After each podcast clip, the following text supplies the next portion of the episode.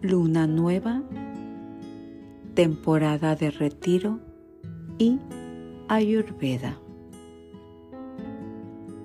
Hablemos del ciclo menstrual. Los ciclos de la luna reflejan las cinco progresiones naturales de la creación. Nacimiento, crecimiento, fruición, disolución y muerte. La luna nueva marca la época de renacimiento y de renovación. Las mujeres buscan naturalmente su renacimiento en cada luna nueva por medio de la liberación de sus flujos creadores de vida de regreso a la tierra. Describiendo las tradiciones de las mujeres en la India, el autor y activista Papul Yanyankar dice, La sangre fecunda la tierra y a través de un proceso mágico de alquimia la transforma en lluvia y en comida. Como verán, la luna nueva es el tiempo natural para menstruar. La menstruación es causada por el sol que al absorber las energías de la tierra atrae el revestimiento de la matriz del cuerpo de acuerdo con sus necesidades cíclicas de renovación y de reposición. Las mujeres antiguas honraban la sangre menstrual como material de vida, generado y requerido por la Madre Luna para limpiar y purificar su inherente energía Shakti,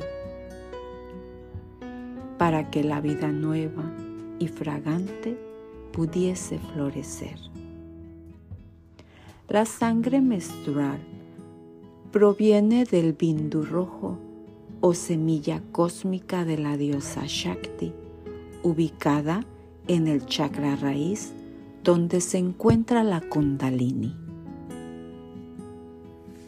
Los antiguos sabios de la Ayurveda reconocen que la luna influye significativamente en los biorritmos de una mujer y que su cuerpo, mente y espíritu estaba intrincadamente conectado a sus ciclos.